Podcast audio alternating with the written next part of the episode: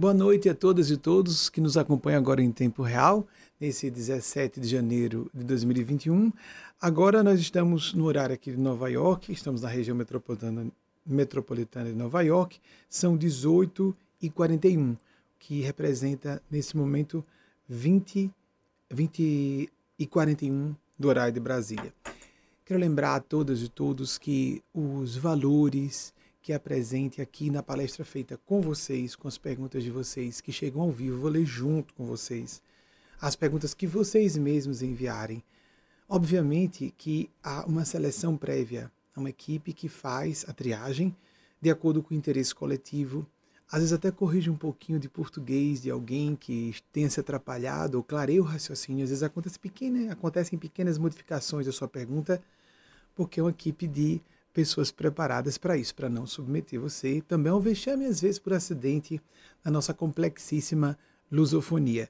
O nosso idioma é dos mais complicados da Terra. Segundo os é, filólogos, nós teríamos o português entre os quatro mais difíceis que existem no nosso planeta: o mandarim, o russo, o alemão e o português. Então, vou ler a pergunta em tempo real para que mantenha esse padrão de espontaneidade e as associações que eles me sugerirem, porque estou aqui canalizando esses seres superiores, preciso é, assumir isso diante de vocês. Qualquer associação, qualquer louvor, qualquer mérito sejam atribuíveis a esses seres do plano maior. E em contrapartida, se perceberem eu cometendo alguma gafe, se em algum momento vocês não concordarem com como eu apresente um tema, atribuam a mim o erro que eu esteja cometendo. Não blasfemem contra forças do céu.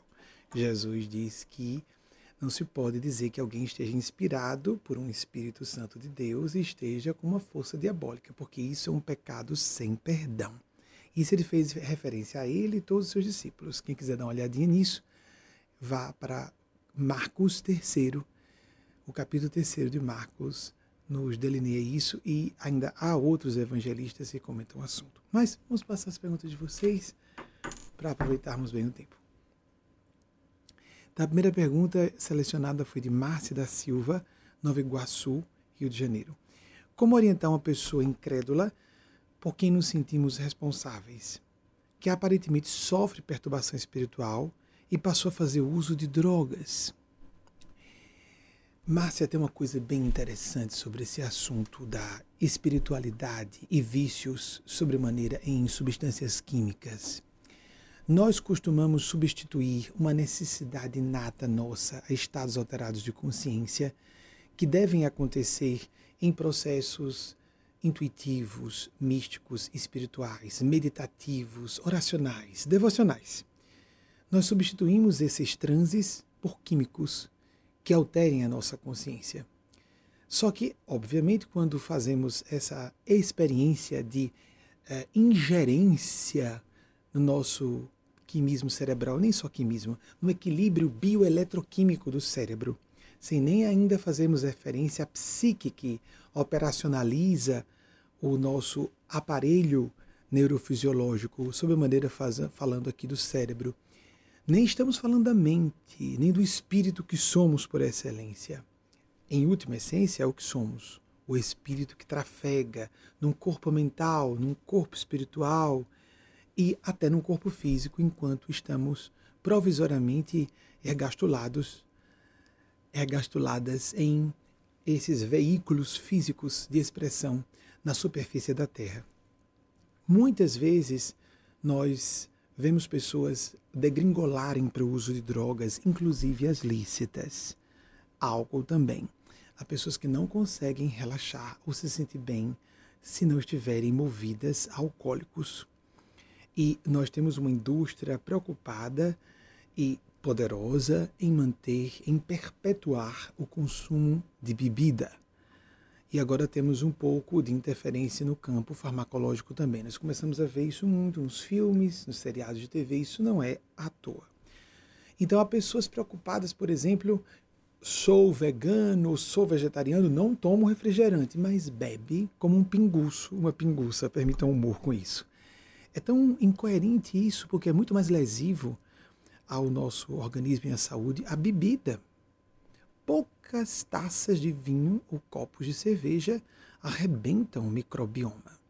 Recentemente, um estudo foi feito por pessoas que bebiam, inclusive, mas profissionais de saúde, eles ficaram surpresíssimos com a devastação causada naquela nossa flora bacteriana tão importante para o nosso sistema imunológico, nossa saúde de um modo geral, como é devastado o nosso microbioma, esse conjunto gigante de trilhões de bactérias do bem. Existe um grupo de bactérias que nos ajudam e um grupo de bactérias que estão ali oportunistas, aguardando o ensejo de atacar o nosso equilíbrio. Segundo o que andei lendo há alguns anos, 5 trilhões, 5 trilhões para cada grupo, então 10 trilhões ao todo. Mas essa devastação no nosso microbioma compromete inclusive nosso equilíbrio psicológico. E há evidências claras nesse sentido. Não sou especialista da área, estou só provocando o assunto.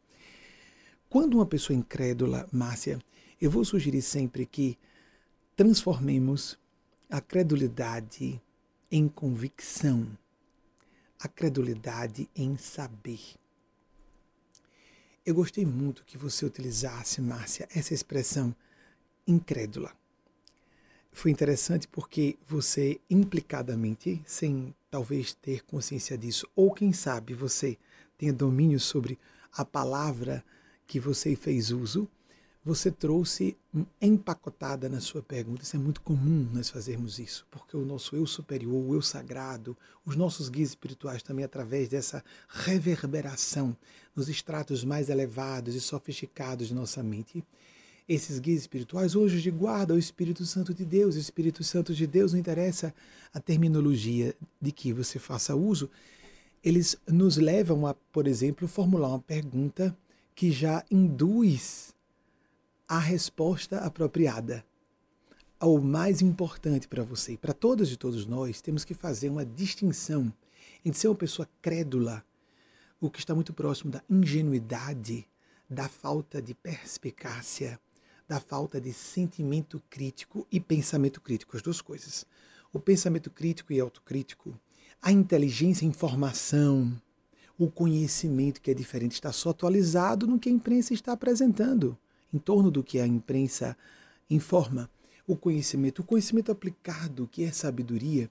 Então, credulidade está muito vinculado na norma culta do nosso idioma, riquíssimo, a crendices, as superstições, a crença mística no sentido pejorativo, desculpem, no sentido pejorativo da expressão. A fé lúcida começa com a fé raciocinada. Kardec, por exemplo, um cientista da mediunidade, falava no século XIX sobre uma fé raciocinada. Mas a razão só é insuficiente, porque a razão se contradiz em muitas situações. Porque nós temos agendas ocultas é, Kardec não poderia falar sobre isso na época, porque nós não conhecíamos psicologia de profundidade no século XIX. Mas agora nós sabemos o grande pai da psicologia, da autossugestão, dos estudos de autossugestão, Memli Coué, chamou atenção para o fato de que a força de vontade, a ideia que se tinha no século XIX ou até o século XIX, de que é, você não larga um vício porque você não tem força de vontade, ele disse a força de vontade é igual ao quadrado da imaginação. Por isso, todos os processos de libertação de vícios não indicam que você conscientemente toma uma decisão que isso vai acontecer. Não é simples assim. Já citei aqui recentemente, não vou voltar a falar sobre as escolas de 12 passos. Por favor, pesquisem quem estiver interessado no assunto de libertação de compulsões. Mas veja, primeiro você tem que desenvolver na pessoa incrédula. Pode ser uma pessoa muito questionadora. Isso é bom. Não dizer, ah, não acredito em espiritualidade, em Deus, etc., por isso, por aquilo. E a pessoa, sem perceber, começa a misturar questões. Por exemplo, perceber hipocrisias em pessoas religiosas. Pessoas têm hipocrisias em todos os ambientes, inclusive nos religiosos. Perceber que um fenômeno foi tido como espiritual extraordinário e às vezes não tem nada de excepcional, pode ser explicado é, de um modo objetivo, lógico, no plano físico mesmo, sem apelarmos para funções extraordinárias, ditas extraordinárias por serem paranormais ou mediúnicas. Mas muitas vezes vamos notar, como vocês estavam vendo na sessão, que nós chamamos de provas de mortalidade da alma, são evidências, são indícios, de que não só eles falam de alguma coisa que aconteceu com as pessoas num período de tempo que foi especificado e sobre assuntos internos e às vezes falam o inverso do que é deduzível para quem é íntimo, e não só falam sobre aqueles, não, não só evidenciam o que estão vendo, eles vêm supraordenar, esclarecer, consolar, transformar, curar. Porque essas experiências costumam ser arrebatadoras, essas sessões acontecem ao vivo, com um grupo menor, fechado, de pessoas que têm acesso às nossas preleções, às três outras preleções semanais que fazemos, a Floresta do Domingo, aqui aberta ao grande público, e quase sempre elas ficam postadas desde 2018 para cá, estão ficando ad infinitum aqui publicadas. Então, retornando, respeite o ceticismo da pessoa, como você falou, uma pessoa próxima, por quem você se sente responsável. Vamos imaginar uma situação hipotética. Uma mãe, não estou dizendo que seja o seu caso, princesa. Eu vou chamar princesa, não importando a sua idade. É uma forma carinhosa de falar. Não estou embonecando você. Eu falo com as minhas amigas com frequência. Então, é, vamos imaginar uma relação de mãe e filho, ou mãe, mulher e esposo, para usar a perspectiva sua de uma pessoa no gênero feminino na feminilidade, no gênero da feminilidade. A mãe e a filha, o contrário, uma mãe sua, o que for, ou um pai. O espírito crítico não deve ser combatido jamais. É o senso crítico que filtra-nos de sermos seduzidos por, pelas manipulações de pessoas pérfidas, tanto próximas de nós como à distância, tanto o aspecto pérfido da pessoa, embora seja uma pessoa de bom caráter, mas aquele pé na lama e na sombra, todos nós temos aspectos sombrios. E às vezes inconscientemente alguém pode estar fazendo um jogo de invasão do espaço do livre-arbítrio de outra pessoa, indução a uma decisão que nós julguemos melhor. Isso é muito difícil vencer. É uma tentação difícil de vencer. Se a gente pensa em manipulação de poder como alguém que está friamente controlando as pessoas, eu não estou falando disso. Eu falo como, por exemplo, uma mãe e seus filhos e filhas, um pai e seus filhos e filhas. Qual o pai que, tendo muita convicção sobre julgar que um certo caminho é melhor para seu filho ou sua filha, vai filtrar isso aí? O quanto eu posso interferir, o quanto esse filho ou filha na adolescência, na infância ou mesmo na adultidade porque existe a imago, a imagem conceitual que a criança forma nos primeiros anos a respeito de figuras de pai e de mãe, que permanece a vida toda. Por isso, às vezes, é melhor o distanciamento, se não há uma atitude respeitosa de parte a parte. Um distanciamento parcial, relativo, mas pode haver uma ruptura permanente, como a história da geografia católica ou as tradições budistas, hinduístas falam muito sobre as pessoas se afastarem de laços biológicos e se desligarem do mundo, porque laços consanguíneos são considerados por todas as tradições espirituais laços mundanos. E embora isso possa parecer conservador e reacionário e preconceituoso, é exatamente o contrário, porque os laços consanguíneos têm a ver com a nossa instintividade animal. Desculpem o pleonasmo, os nossos aspectos animalescos sublimados, mas animalescos, a proteção da prole. Apenas na condição humana nós sublimamos isso e transformamos em algo sagrado e que não envolve só os instintos de proteção à prole como os animais têm. Nós somos mais do que isso ou devemos ser. Então, não desmereça, não combata o ceticismo da pessoa. O ceticismo é uma coisa boa, mas a negação sistemática é tão ruim quanto a credulidade cega. Existem esses dois extremos e nós devemos nos situar em algum ponto intermediário entre esses dois extremos. Aqui, novamente, nós falamos aqui com frequência, não é? Os pares de opostos, vários autores, não só os daqui, Eugênia Spaz e seus amigos e amigas falam, mas outros autores e outras correntes espirituais falam desses pares de opostos. A mente humana funciona assim. A natureza funciona assim. Então, existe aquela credulidade que leva a um estado de idiotia, de é, é betação, de, de obnubilação, isso sim, das funções cognitivas, como uma pessoa apaixonada, que fica deslumbrada, regiões do córtex cerebral começam a apagar as suas funções, a retrair o seu dinamismo. A pessoa fica mais seduzível, porque ela própria está querendo se seduzir. Não existe hipnose sem princípio auto-hipnótico. Não existe perturbação sem auto-perturbação. Alguém só me leva a fazer uma coisa que no fundo eu esteja querendo fazer. É muito fácil transferir a responsabilidade para fora, porque nós atraímos pessoas e situações de acordo com nossa vibração. É claro que aquela pessoa pode ter culpa, mas um assunto dela. Qual a minha responsabilidade nisso? Como eu devo reagir em relação à atitude indevida de alguém? E como eu devo depois estabelecer comportamentos novos? Atitudes internas mesmo, de sentimento, de leitura da vida, e comportamento e exteriorização dessa atitude para evitar que aquela própria pessoa nos invada o espaço novamente ou outras. Então, voltando, é, existe um ponto que a gente tem que deixar. Quando eu falo isso, do, tem um momento de parar. Mesmo sendo alguém muito querido, um filho, uma filha, um pai, uma mãe, um cônjuge muito amado, um amigo, irmão, uma amiga, irmã, ou uma irmã que seja amiga, um irmão que seja amigo. Tem um momento que a gente tem que parar. Não podemos imaginar que a base de proselitismo de doutrinação, nós vamos fazer a cabeça das pessoas. Isso não é bom. Mas eu entendo, Márcia, que a sua proposta, normalmente quando as pessoas estão vendo que alguém, não só por sua falta de um contato com a espiritualidade, também está degringolando para um caminho abismal, como o uso de drogas, isso me remete a Carl Gustav Jung, quando disse que é, spiritus spiritum, do latim, as palavras que se permutam álcool e espírito. É bem interessante isso. Uma pessoa numa experiência meditativa profunda pode ter uma vivência de bliss, de bem-aventurança, de felicidade, de graça nas orações, que ela jamais teria como comparar com o barato de estar alcoolizada ou uh, movida bioquimicamente por qualquer outra droga e seus efeitos sempre lesivos. Há sempre um preço, preço a pagar em termos não só de saúde física, mas também psicológica e espiritual. Então a coisa vai se complexificando. O que fazer então, Márcia, além desse respeito? Uh, vem à mente agora uma, uma figura mitológica que é bastante difundida em nossa cultura, da mitologia grega. A Ida de Lerna. Vocês se lembram? Um monstro com várias cabeças, um dragão com várias cabeças, e que a cada vez que alguém cortava uma cabeça surgiam duas no lugar.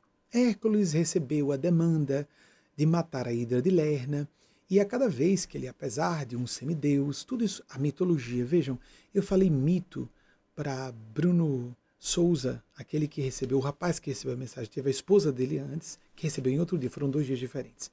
A esposa recebeu num dia, numa palestra fechada, e ele recebeu no outro. Eu falei, isso é um mito, no sentido de isso é uma ficção, algo fantasioso, é uma pena, está no vernáculo. Nós utilizamos no português, não só no português, em vários idiomas. Aqui nos Estados Unidos é a mesma coisa. No inglês se usa com a mesma acepção de algo fantasioso, algo ficcional, algo sem base real.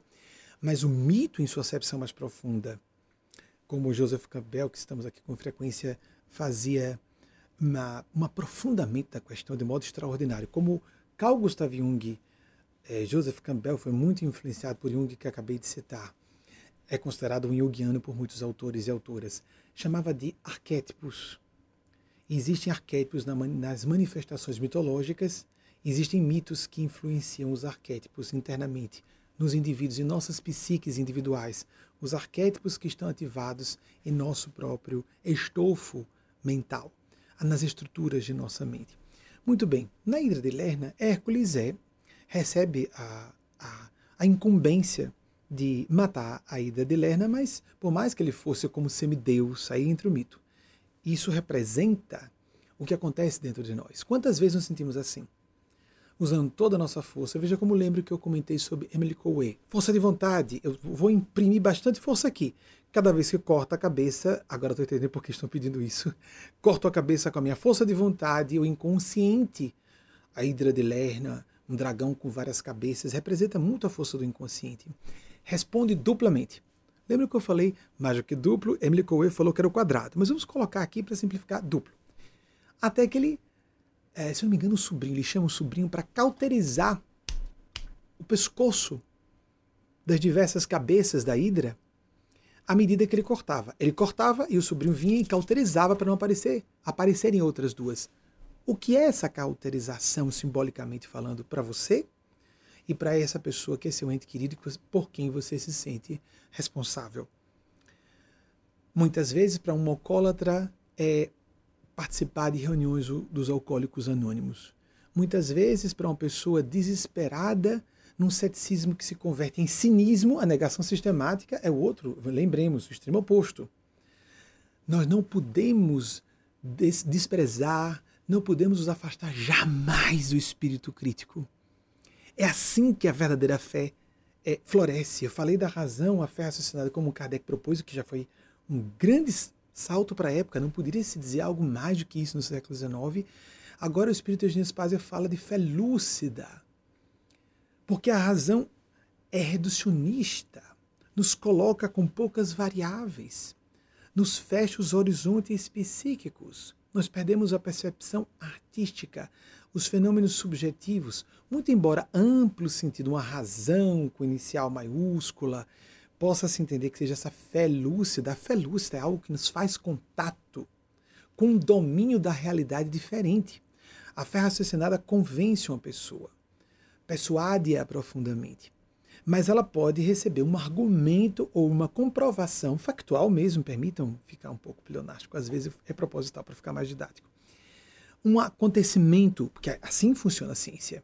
Por mais que uma lei científica esteja estabelecida, se novos eventos podendo ser reproduzidos por outros pesquisadores em outros ambientes, o tal do método experimental científico, vierem a afirmar que aquela lei anterior é inválida ou está incompleta, é dever de toda a comunidade científica, aquela comunidade científica daquela ciência, seguir a nova evidência. Então, de uma geração para outra, uma tese pode ser completamente refutada e nós temos que seguir a ciência. Kardec falava isso, por exemplo.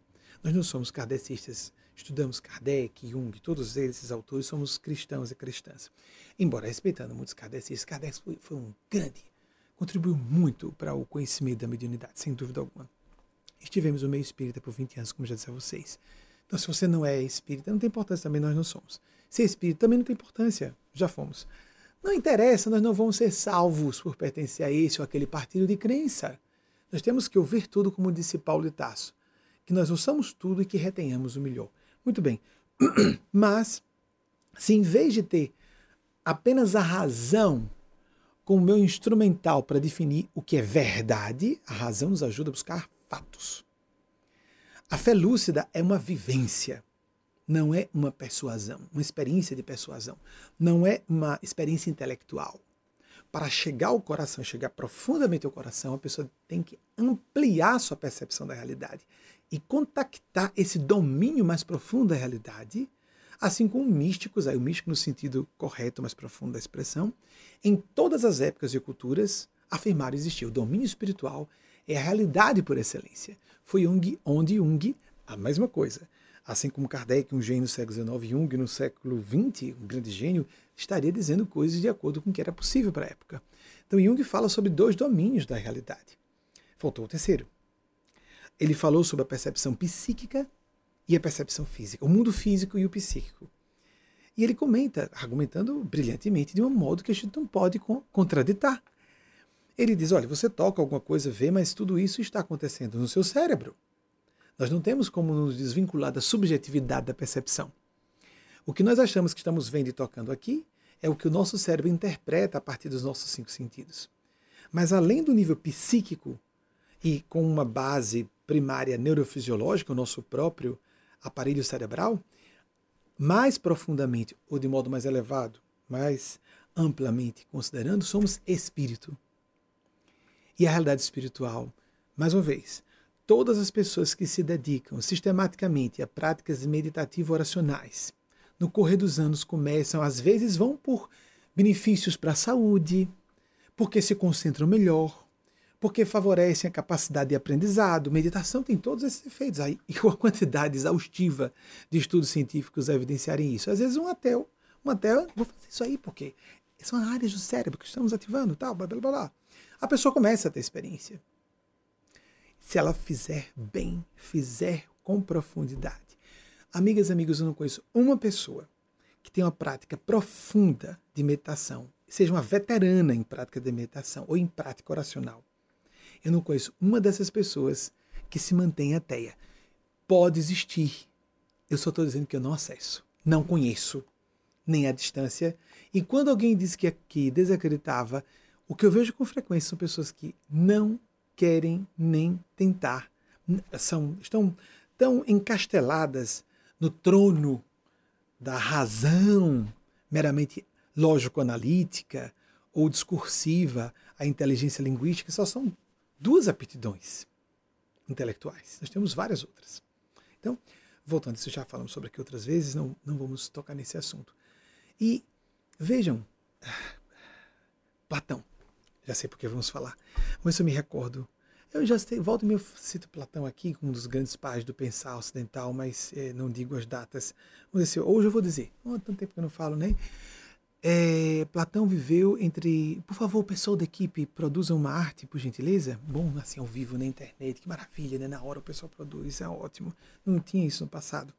Quando eu comecei, nessa semana nós completamos 27 anos de lançamento do nosso programa TV. Aqui é a base do programa TV, inclusive nosso. Ele é extraído dessas palestras de domingo, essas palestras ao vivo. Platão viveu na época não tinha, agora eu posso pedir à equipe nos bastidores que nos produza, por gentileza, uma arte, inclusive para confirmar se essas datas estão certas. Platão, se não estiver equivocado, embora haja alguma é, é, insegurança histórica quanto às datas, viveu entre o ano de 427 a.C., antes da nossa era, e o ano 347.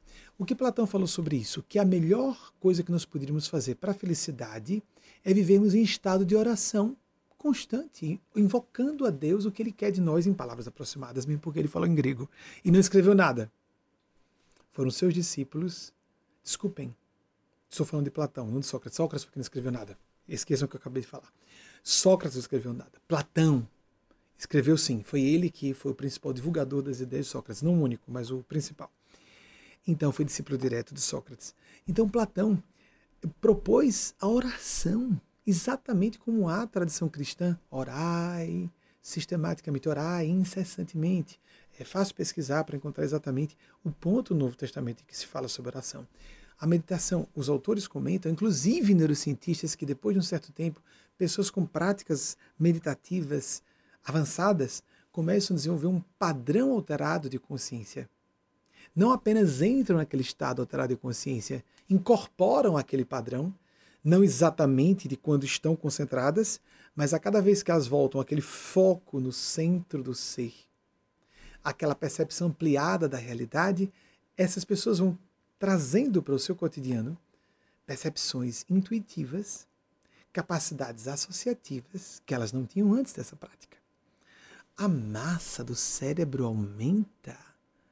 Há um estudo científico bem interessante, doutor Lazar, é isso? Bem, Pesquisem, por favor. É fácil encontrar na internet. Aumento da massa no córtex cerebral. Já vi por mais de uma fonte isso. Aumento da massa do cérebro só com duas semanas nas regiões mais nobres, neocorticais, do cérebro. Então as pessoas ficam mais inteligentes, mais focadas, mais sensíveis, captam melhor aquilo que está nas entrelinhas. Nós podemos dispensar isso. É por isso que eu comento com vocês aqui com frequência que é Muitas pessoas adentram essas vivências porque elas trazem benefícios, até para a saúde física, mas para também melhor foco da atenção. Nós estamos numa época de distúrbio generalizado de déficit de atenção por causa dos aplicativos celulares e as redes sociais, nessa era de terrível competição da indústria da atenção. Então, todas e todos sofremos algum distúrbio que não existia no século passado de modo generalizado como temos, de atenção. Atenção melhora a capacidade de assimilação, de aprendizado, de raciocínio, de associações intuitivas, de captar o que não é óbvio, está além das aparências. Quem pode pensar isso nos dias de hoje, num mundo complexo como o nosso, parecendo sinalizar está à beira do abismo? Sinaliza claramente que está à beira do abismo, só que nós acreditamos que nós não seremos precipitados propriamente nesse abismo. Desculpem. Vamos então passar à próxima pergunta de vocês. Márcia, estamos apenas provocando para você continuar a sua busca. Maria Solange, Itapajé, Ceará. Poderia comentar sobre oscilações que muitas vezes sentimos entre, motiva entre a motivação e desânimo? É, quando você fala sobre isso, Solange, Maria Solange, Itapajé, Ceará, vamos distinguir primeiro a experiência do desânimo e da tristeza são, são estados normais. Toda pessoa psicologicamente madura faceia os momentos de tédio sem nenhuma preocupação ou alarme. Nós temos momentos de fastio, nós temos momentos de cansaço que parecem ser desânimo, nós temos momentos de tristeza que parecem ser depressão clínica, que é outra coisa completamente diferente, muito mais séria e dolorosa e de mais difícil resolução. É necessário buscar ajuda profissional de psicólogos, psicólogas e, eventualmente, de psiquiatras para que haja a prescrição medicamentosa de antidepressivos. Mas, mais uma vez, há muitos casos de pessoas que entram para desenvolver distúrbios psiquiátricos que poderiam ser sanados de outro modo e que vão apenas com drogas psicofarmacológicas viverem à base de paliativos para o que era um, um estímulo a que elas dessem um salto de consciência. É, Tchaikovsky, por exemplo, tinha crises de depressão horrorosas e no meio era depressão mesmo? Ou era só a tristeza profunda de uma alma sensível e que vivia fora de sua época? Tchaikovsky tinha dramas profundos de tristeza, alguns falam depressão. No século XIX falava, tinha uma palavra bonitinha para isso, que ainda nós utilizamos hoje, mas com acepções diferentes, melancolia. E a partir daqueles estados aparentemente é, obscuros e improdutivos, ele gerava a luz e a criatividade das suas peças mais brilhantes. Ah, Tchaikovsky. Eu gosto muito dele, eu tenho que me lembrar. 1840, acho que é isso, 1893. Ele viveu bem pouquinho assim mesmo, era muito comum, não é? Não tínhamos a medicina, os recursos de sanitarismo, o conhecimento sobre, sobre microbiologia para a questão do, da higiene pessoal, etc., que temos hoje. Até mesmo cozimento de alimentos, etc. A pessoa trazer, se a, a comida não tivesse cozinhada, é, a pessoa não ia, não se preocupava lavar as mãos. Cirurgiões na época, que eram todos homens, né? cirurgiões não lavavam as mãos para fazerem cirurgia. Vocês imaginem. Anzi Pasteur era pré-Pasteur, parece uma a era da pedra em termos no campo da medicina. Então, mas há pessoas aqui nos dias de hoje discutindo sobre funcionamento, eficácia de vacinas. Oh, estamos no século XXI, estamos no século XXI. Hello, não estamos no século XIX, estamos no século XXI. então, voltando, Tchaikovsky vivia desanimado e transformava. Como e essas oscilações são normais. Mas tem a questão de sentimos uma tristeza porque adentramos um certo ambiente e fomos intoxicados por induções subliminares de pessoas que estão nos desprezando e não percebemos em nível consciente. Por exemplo, isso é isso acontece. Principalmente são pessoas queridas ou pessoas que respeitemos. A linguagem não verbal da pessoa, o tom de voz que compõe a linguagem não verbal, etc. Mas aí tem mais. Todos nós já conhecemos, os que estudamos o assunto, que existe uma emanação energética ou uma exalação psíquica daquela pessoa, falando apenas daquelas que estão introduzidas, íncitas, inseridas em corpos físicos. Existe uma emanação mental dela em nossa direção. Os ambientes também têm um diapasão próprio de energia, que nós acreditemos ou não, aceitemos ou não isso. Nós vivemos na prática, isso é empírico, nós sabemos que existe. E existem também aquelas aproximações de pessoas despojadas de corpos físicos, nem por isso deixam de ser pessoas, são pessoas, são pessoas apenas que perderam esse uh, como falamos há pouco, um veículo de manifestação e de existência nesse domínio material de vida e que nos influenciam. Mas sejam pessoas em corpos físicos ou pessoas sem corpos físicos, elas só nos induzem àquilo que nós já queiramos, como falamos no início dessa palestra, aquilo que nós já tenhamos para aquilo, aquilo que nós já tenhamos uma inclinação a fazer ou a sentir. Mais que isso, para não ficarmos presos em uma confusão de possibilidades, vamos verificar o seguinte: o que é que a divina providência, o que é que as forças da vida querem que eu detecte em mim mesmo, em mim própria, como finalidade educativa nessa experiência?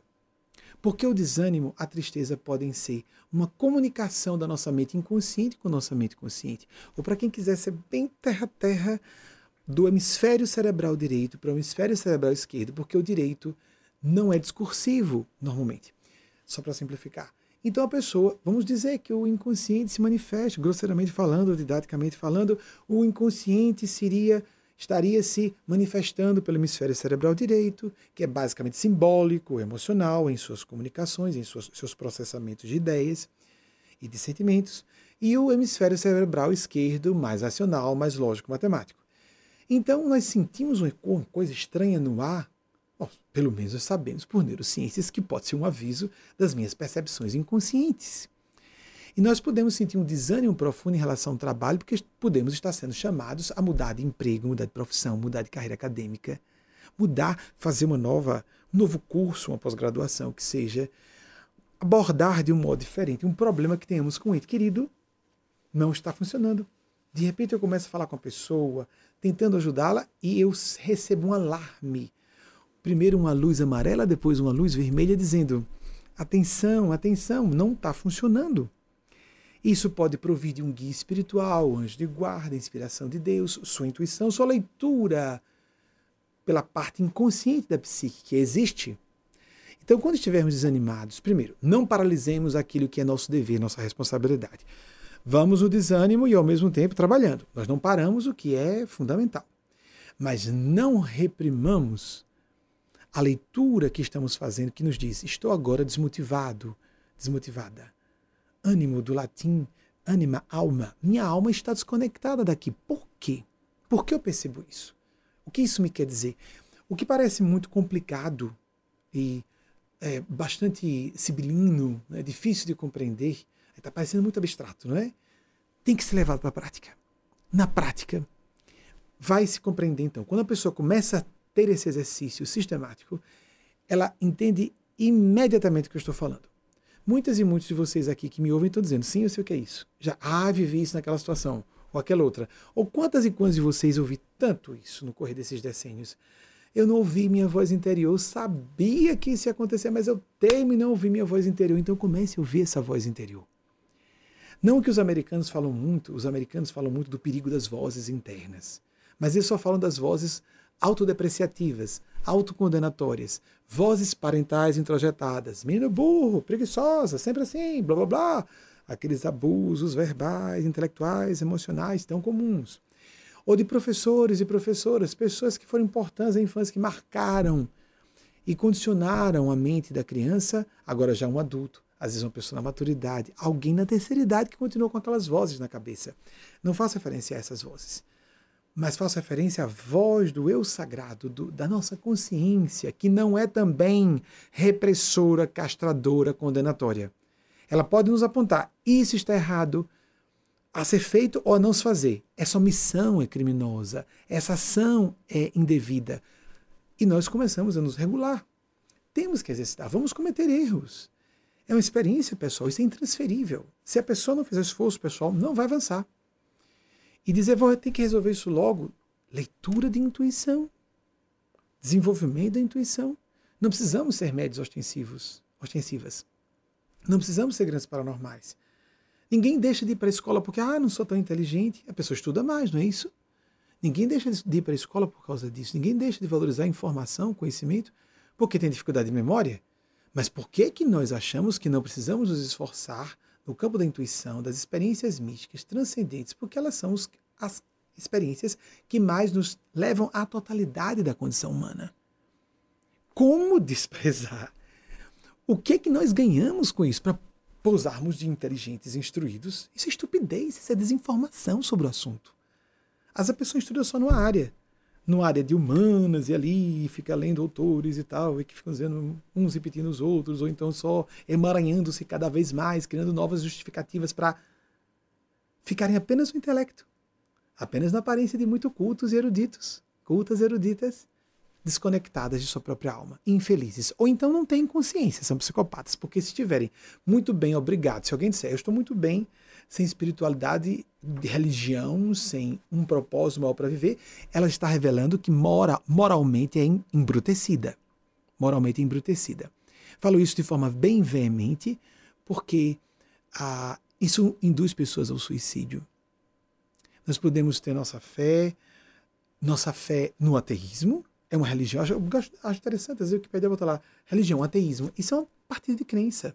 Não se pode negar que Deus existe. Isso, é, isso fere o princípio filosófico do pensar correto. Nós só provamos algo que existe, damos evidências de algo que existe. Enquanto, mas alguém pode dizer, essas evidências são insuficientes para mim. Ok, então fica aí esperando que cheguem.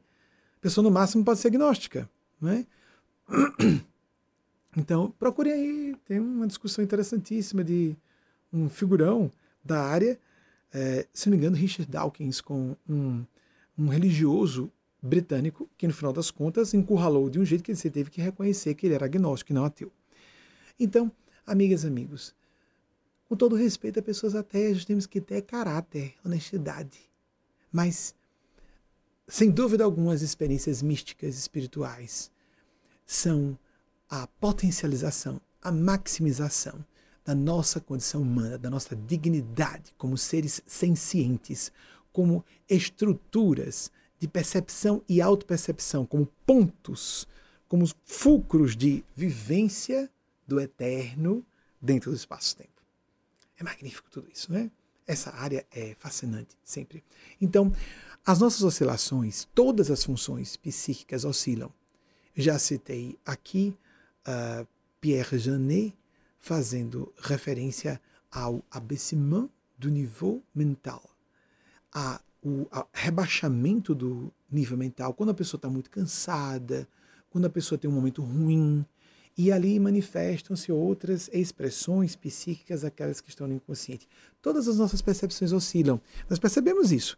No dia estamos, quem está atento a si, quem está atenta a si. Um dia a gente parece mais concentrado, concentrada, no outro, no outro dia está com um humor diferente, mais alegre, ou com memorização mais facilitada. Na mediunidade, por ser uma função ainda embrionária na espécie humana, existe em todas as pessoas, mas é muito embrionária. Tanto é que se discute tanto a existência de intuição, de mediunidade, paranormalidade, com tantas evidências acachapantes, a quantidade de centros de pesquisa dos dois séculos que trabalharam o assunto é formidável. É a pessoa querer é, falar sobre um assunto que desconhece de modo leviano. É? Então, a as experiências embrionárias, mediúnicas, paranormais, intuitivas, oscilam muito mais porque elas são embrionárias. Então não podemos forçar um fenômeno mediúnico, não podemos forçar uma precognição.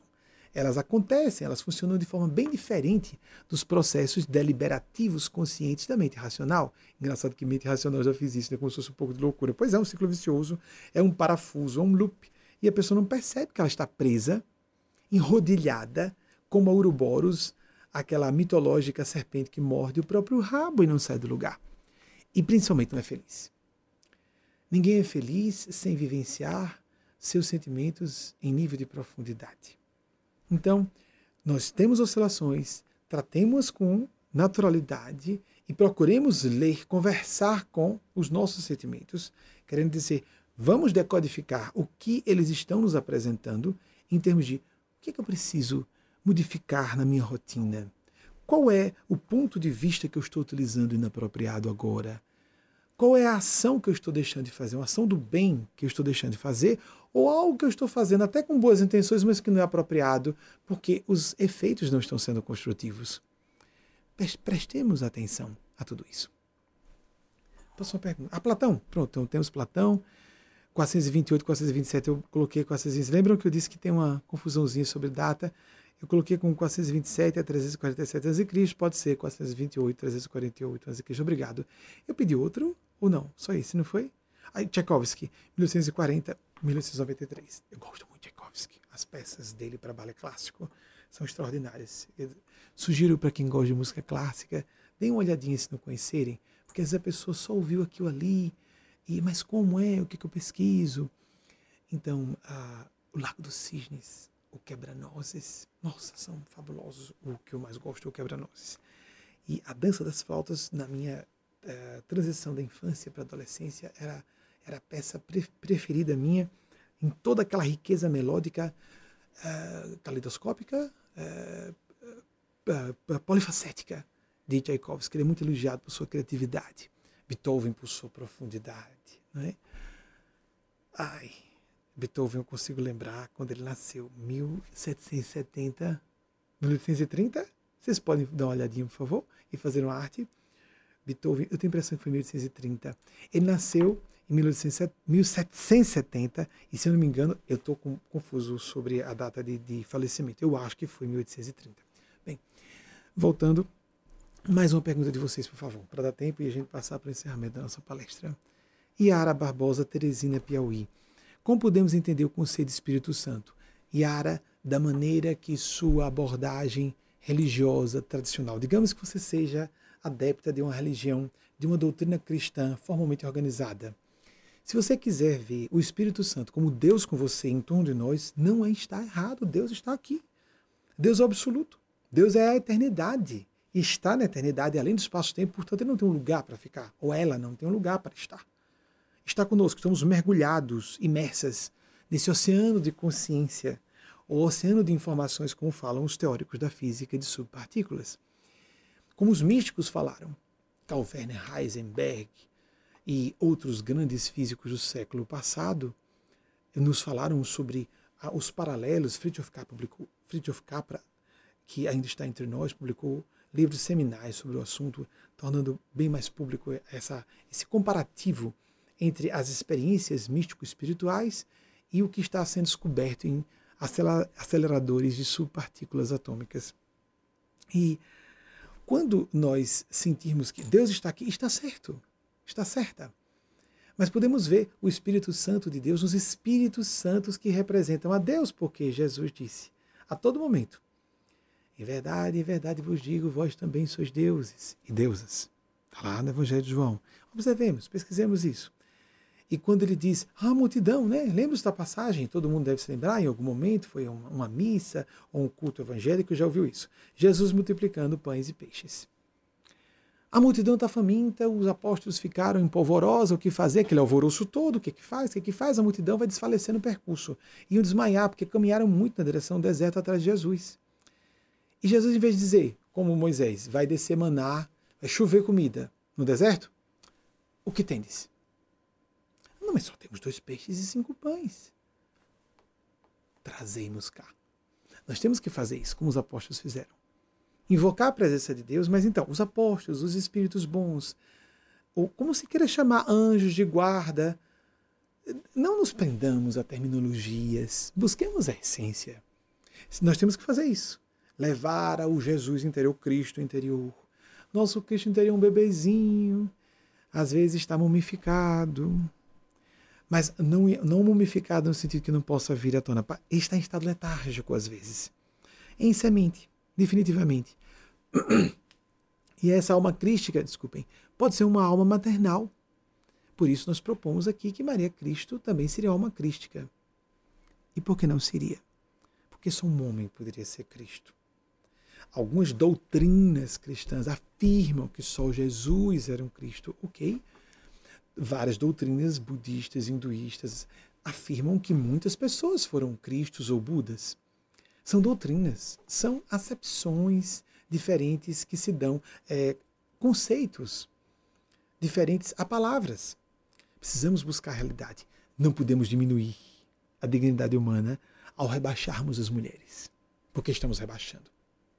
Jesus era Deus, ou uma das pessoas de Deus, Maria, uma criatura as pessoas de Deus, as três pessoas seriam masculinas. Epa, epa, isso é grave. Isso é um desrespeito a Deus. Como Deus só seria homem? Isso é reduzir. Deus é absoluto. Termos visões antropomórficas nos ajuda a compreender a complexidade inextricável desse processo, a profundidade assombrosa desses fenômenos. Mas nós não podemos é restringir limitar o que não tem limites. Isso é muito certo. Então, entenda do seu modo, faça as suas preces como você achar melhor, botando música do seu agrado. Veja como o Bruno falou, ouvir música mais agitada tranquiliza. Música, canto gregoriano, tem gente que acha sombrio, tem gente que gosta. Ouvir aquele canto do minarete chamando as pessoas para as preces do para honrar Allah. Alá é grande, Alá é grande. E começa cinco vezes ao dia. Lembram-se? Há pessoas que ouvem aquilo ali e ficam em estado alterado de consciência quase em modo imediato. Às vezes porque são muçulmanos, muçulmanas, reencarnados, reencarnadas. Então, nossa, aquele é um fascínio para mim. Então, ouça, ouça. Tem pessoas que preferem New Age, que é muito preferível que utilizemos. Se formos escolher uma, uma lista de reprodução, é melhor New Age do que colocarmos música clássica, porque música clássica tem tudo. Tem inclusive músicas que revelam agressividade, é, comicidade, é, o, não só o burlesco, o trágico. As peças de Tchaikovsky que citei há pouco, nós percebemos isso. Momentos de apoteose angustiante, como de candura melódica extraordinária. Em Beethoven temos aquela profundidade sonata ao luar. Vocês já ouviram? Anotem, anotem, sonata ao luar, Beethoven. Que profundidade dolorosa, parece uma perfuratriz musical chegando no cerne de nossas almas. Que homem profundo. Nós tivemos a era da, a internet nos ajuda isso, né? Paderewski, um, considerado um dos maiores pianistas, se não o maior de todos os tempos. Não, não propriamente na proficiência, mas por, desculpem, a, uma, uma, criou-se uma certa lenda em torno dele, que uh, se fez um uh, intérprete de Beethoven extraordinário. E, e, nós temos isso na internet. Tem Paderewski tocando Sonata ao Luar, Beethoven. Tem uma gravação aí. Ah, morreu antes, 1827. Sabia que a data estava errada. Então, nasceu em 1700, minha criança interior fica agoniada se quando erra as datas, viu, amigos e amigas? Então, 1770, 1827, não foi 1830. Sabia que tinha uma coisa errada aí. Não tem importância, não. Temos internet para isso, para corrigir na hora. Então, Paderewski, que foi o pianista, obrigado, os bastidores. Pianista, intérprete, ele também compunha, temos o. A, ah, meu Deus, Minueto. O Minueto de Paderewski é magnífico, é a mais conhecida. Ai, vou arriscar. Ai, que vexame. Ai, meu Deus, errei. Não se pode colocar aqui, não é? Tem direitos autorais em tudo, então todo mundo conhece um pouquinho, né? Paderewski também criou algumas músicas. Eu acho que foi isso, né? Por favor, se eu, se eu cantarolei a música errada, imagine quem tem ouvido muito afinado. Meu Deus, meu Deus. Não, não, não trabalho isso aí, não é minha área. Temos amigos e amigas que uh, trabalham. A mesma pergunta diária para concluirmos. Essa área que podem falar melhor. Então, Paderewski interpretando Sonata ao Luar de Beethoven. É um registro de 1931, se eu não me engano é, é um transporte, é, é, um arrebatamento. A gente é surripiado por um momento da, da nossa condição humana normal, induz a estados alterados de consciência. Mas vocês podem procurar Sonata ao Luar por outros pianistas ou outros intérpretes, como queiram, que às vezes se fazem é, adaptações para orquestras, etc. Não é o que foi originalmente para piano, passa para outra forma. Há autores que dizem que isso já é uma adulteração da peça original, porque a intenção do compositor não foi aquela. Bem, tivemos que fazer isso muito com Chopin, porque Chopin só queria compor para piano, se, se recusava veementemente a compor para orquestras, porque ele dizia que só as finas damas de Paris, ele só fazia é, apresentações assim, de câmara. E às vezes em salões das mansões de algumas das maisons de algumas, desculpem, de algumas senhoras refinadas e cultas que ficavam batendo seu leque de vez em quando desmaiando. Aí talvez Chopin pensasse que era por causa da beleza da música dele. Não, às vezes era porque esse partido estava muito apertado. Ela só tinha aqui esse espaço de respiração muito pequeno e está com raiva da outra aqui do lado. Ai meu Deus, vou passar mal. Ai meu Deus, ou então comeu muito, ou e o espartilho, lembra do espartilho? Que segurava o abdômen das mulheres e a tentava ocultar o tecido de pouso, etc. Então, qualquer coisa, muitas mulheres morreram engasgadas em refeições. E era muito comum. Aí chegava um rapaz, falava com a moça. Ele foi ofensivo. Ela ficou com tanta raiva que desmaiou. Aí o cara, eu sou o máximo. Cheguei lá, falei com a gata, desmaiou. O sexo frágil. Sexo frágil. Nós estavam sufocadas com espartilho. Agradeçam a Coco Chanel que acabou com essa história. Parece um Lembra um cinto de castidade, né, gente? Mas é pior, porque sufoca a respiração, seu abdômen. Nós somos muito viciados à questão da falta da respiração abdominal. quem uh, estuda um pouquinho sobre meditação conhece bastante isso. Nós temos aquele, aquela respiração que é de bebê, de cachorrinho, do abdômen subindo, a barriguinha subindo. Faz com que nós tenhamos uma uh, oxigenação mais profunda, utilizamos mais os nossos pulmões.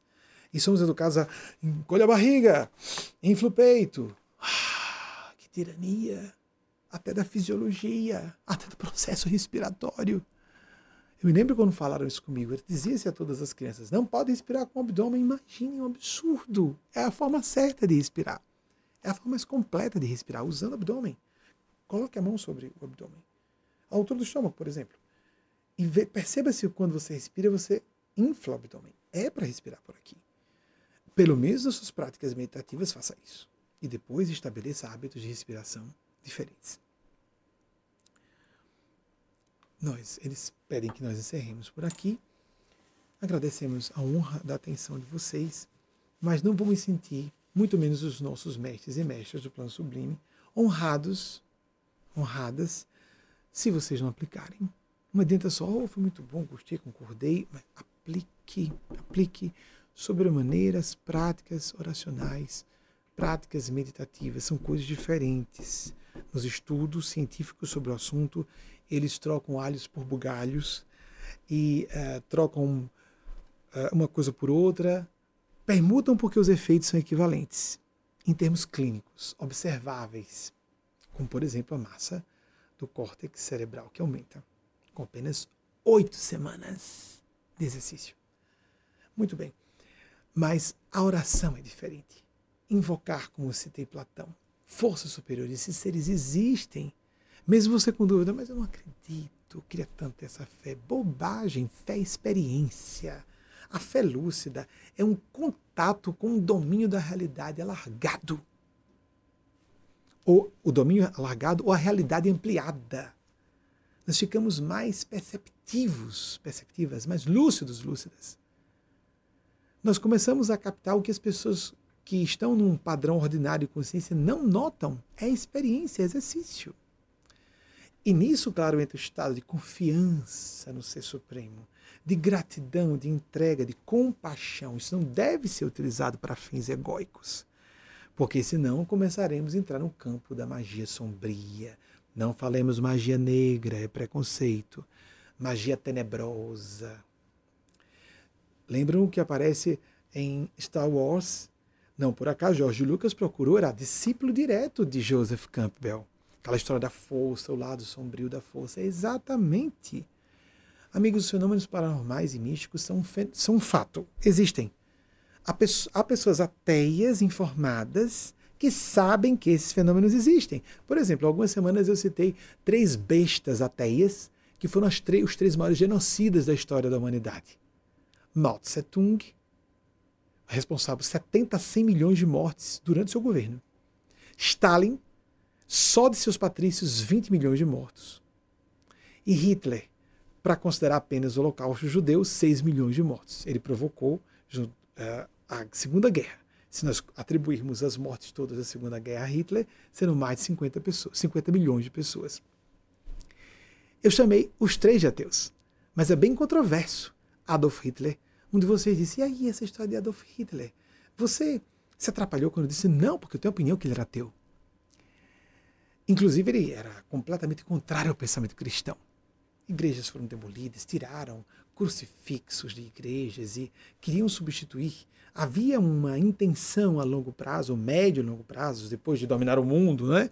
Nossa, parece tão infantil, não é? E tenebroso, diabólico. De criar o culto ao grande e, por mil anos, terceiro Reich, da ideia de Reich, o terceiro reino que seria de mil anos, ele queria criar uma nova Roma, ele queria ser um novo César. E ele era cercado de ocultistas, de pessoas que trabalhavam funções paranormais. Há muitos estudos sobre o assunto, muito bem evidenciados, que tanto ele estava trabalhando com física avançada, quase produzem uma bomba atômica. Imaginemos o que seria da humanidade se a Alemanha nazista vencesse a Segunda Guerra Mundial se tivesse produzido a bomba atômica antes que os aliados, que os Estados Unidos. Tanto é que Albert Einstein, um pacifista inveterado, pediu mandou uma carta, é famosa essa carta, para Roosevelt, é, Franklin Roosevelt, o presidente da época. Tem o Theodore Roosevelt, que foi da Primeira Guerra. Houve dois Roosevelt, presidentes americanos. Mandou uma carta para Roosevelt: se nós não fizermos, eles vão fazer, porque ele era alemão, físico. Ele sabia qual, em que ponto estávamos nessa tecnologia, na iminência de toda a conceituação no campo teórico científico chegar à tecnologia portanto, ser aplicada de forma destrutiva, como aconteceu com as bombas de Hiroshima e Nagasaki. Horror dos horrores. Desculpem ficar pleonástico nisso aí, ficar é, hiperbólico. Então, não é o horror dos horrores, é o vácuo, horror, vácuo e a desconexão com Deus, com a nossa própria alma, com a consciência, o desespero, um buraco negro para nós, a humanidade. Essa humanidade que essas três bestas, uma delas ateia, mas conhecia muito bem fenômenos místicos e ocultistas. A pessoa pode compreender muito bem que existem fenômenos paranormais e mediúnicos e se colocar contra Deus. E há pessoas que mesmo assim se colocam contra Deus, agentes das trevas. Não desdenhemos disso uma recomendação aqui entre nós. Não despreze Satanás ou Lucifer, como você quer chamar, os gênios do mal. Eles existem. Quer você acredite, quer não. Assim como gênios celestes, anjos, representantes diretos, representantes diretas de Deus existem. Mas nós temos que fazer um esforço sistemático. Continuo. A ideia do, do sistemático é continuo continuamente buscar a espiritualidade, continuamente escolher Deus, escolher o bem. Porque estamos no universo com uma lei inderrogável de origem divina, livre-arbítrio. Deus não nos quer controlar, nem as forças que representam Deus, nem as potestades que representam Deus. Então nós temos que escolher o bem, escolher o bem, porque somos tentados, arrastados, tragados às vezes, com frequência, com raciocínios capciosos, com vozes melífluas pseudo-santas, com propostas indecentes. Ninguém vai ver, ninguém percebe, você vai levar melhor, vai levar vantagem. Deixe de ser bobo, o que você tem a ganhar com isso? Deixe de ser tola. Você está sendo usada. Às vezes, quando a pessoa está seguindo seu ideal. Existe, às vezes, quando precisamos ser, é, como Jesus colocou, e foi reproduzido nos evangelhos. Sede mansos como pombas e astutos como serpentes. Temos que, astutas como serpentes, e serpente é sabedoria. Serpente não é só o mal. Em mitologia se estuda serpente como sabedoria. Então, sim, às vezes as pessoas querem nos usar, ah, sem dúvida, nos manipular, sem dúvida, mas o tempo inteiro ficarmos olhando para o mundo, desguelha, de soslaio, desconfiados o tempo todo, desconfiadas o tempo inteiro. Quem é desconfiado o tempo inteiro e quem não confia em ninguém não é digno, não é digna de confiança. Nós temos que ter um olho aberto e outro fechado, mas temos que ter um olho aberto. Partirmos da crendice cega, ingênua, infantil, para dogmática, fanática, para uma negação sistemática, uma negação absoluta, como se nós fôssemos o centro do universo, isso é, é bizonho, não é? é obtuso, medíocre, intelectualmente medíocre. Vamos nem falar no campo dos sentimentos, que aí vai ser ausência de sentimentos.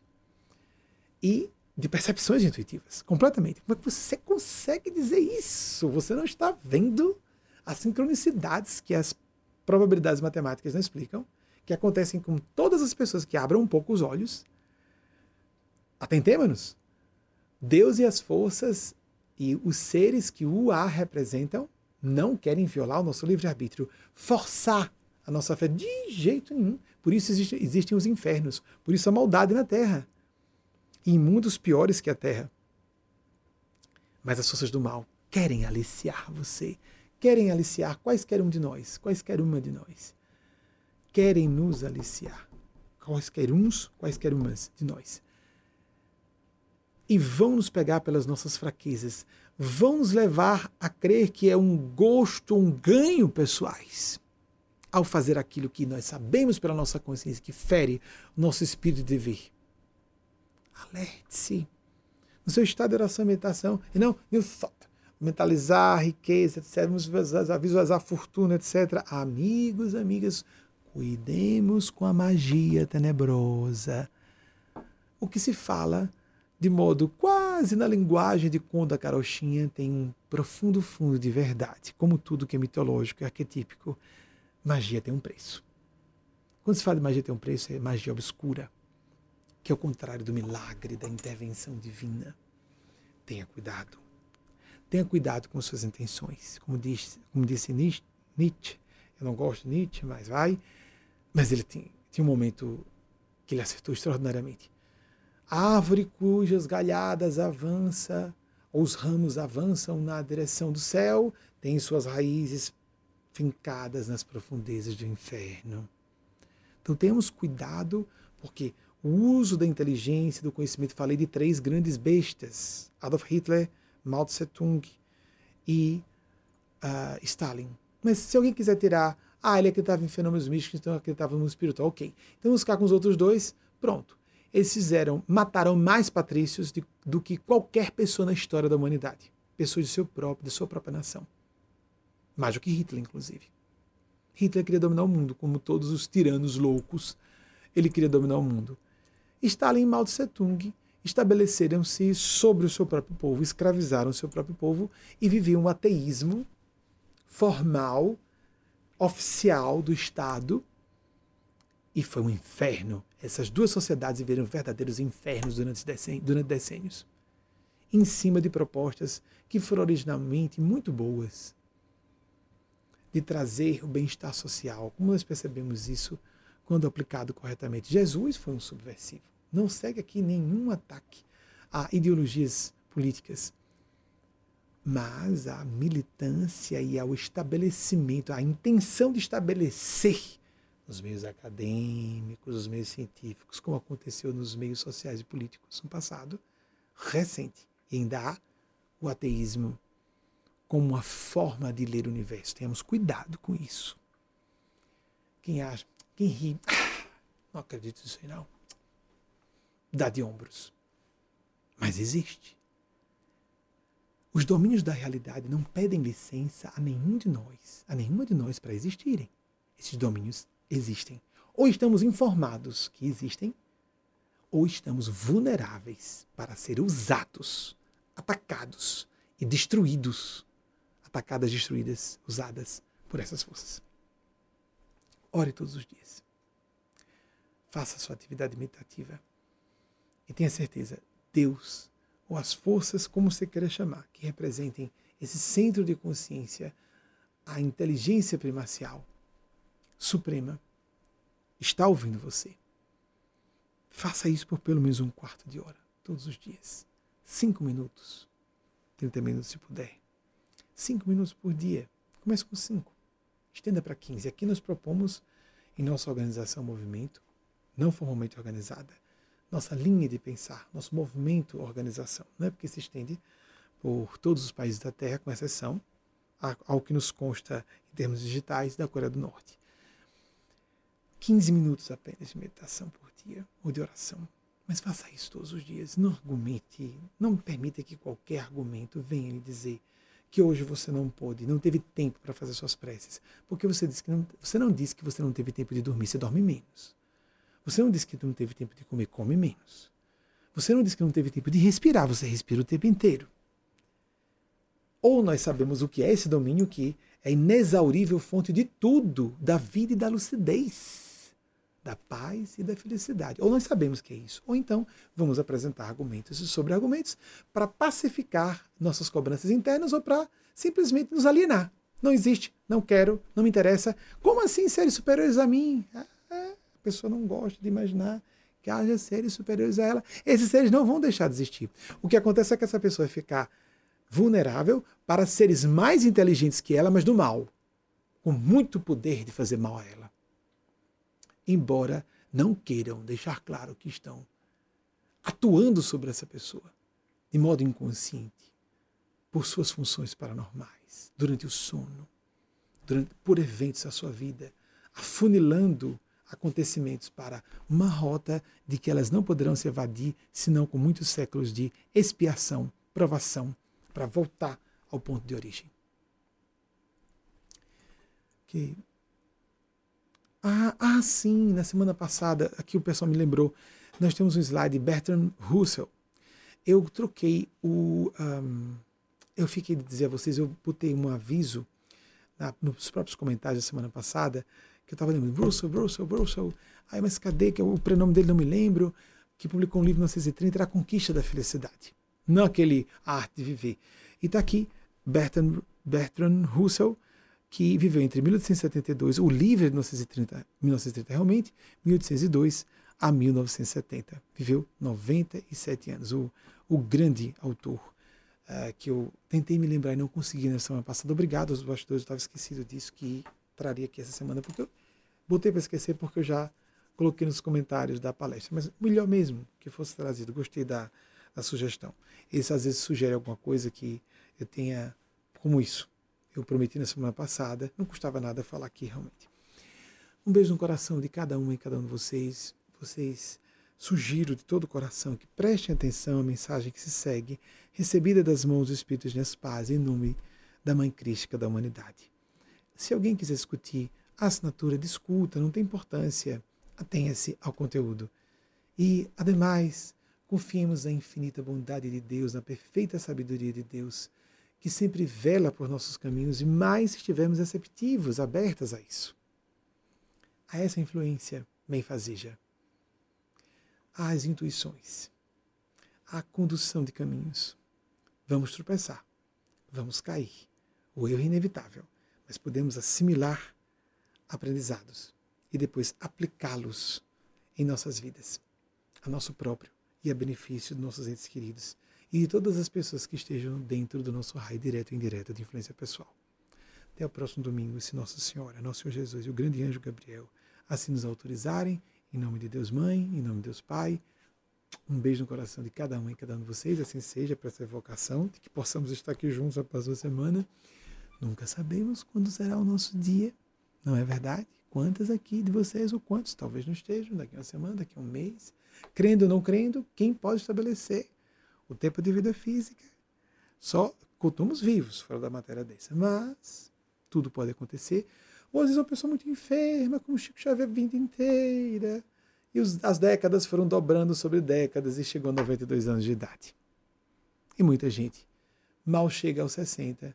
Aí então, ah, nunca doenço, nem gripe. Aí pá, tem um infarto, um AVC, pô, um AVC hemorrágico de grandes proporções, ou um infarto de miocárdio daqueles bem devastadores, a pessoa não chega nem no hospital. Não acontece isso. Nós vemos. Nada nos garante que estaremos na próxima semana aqui. Essa convicção é interessante, não é? Que todos vamos morrer fisicamente.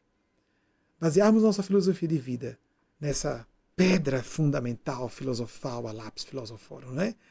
Uma pedra firme para que possamos intuir significados, estabelecer finalidades de vida, demonstra, denota a palavra que queremos usar, denota lucidez, até para quem é ateu e ateia, porque se alguém é materialista no sentido filosófico, não acreditar que exista nada espiritual, então tem que valorizar mais ainda a sua vida, porque só tem essa, não é? Então, aproveitemos corretamente, aproveitemos em profundidade, sejamos mais fraternos e fraternas, humanos, humanas, dignos, dignas, em todos os sentidos considerados, o quanto esteja ao nosso alcance. No cumprimento dos nossos deveres, seguindo nossa consciência, reside a felicidade. Beijo no coração de todos e todos. Até o próximo domingo, então, se assim nos for autorizado.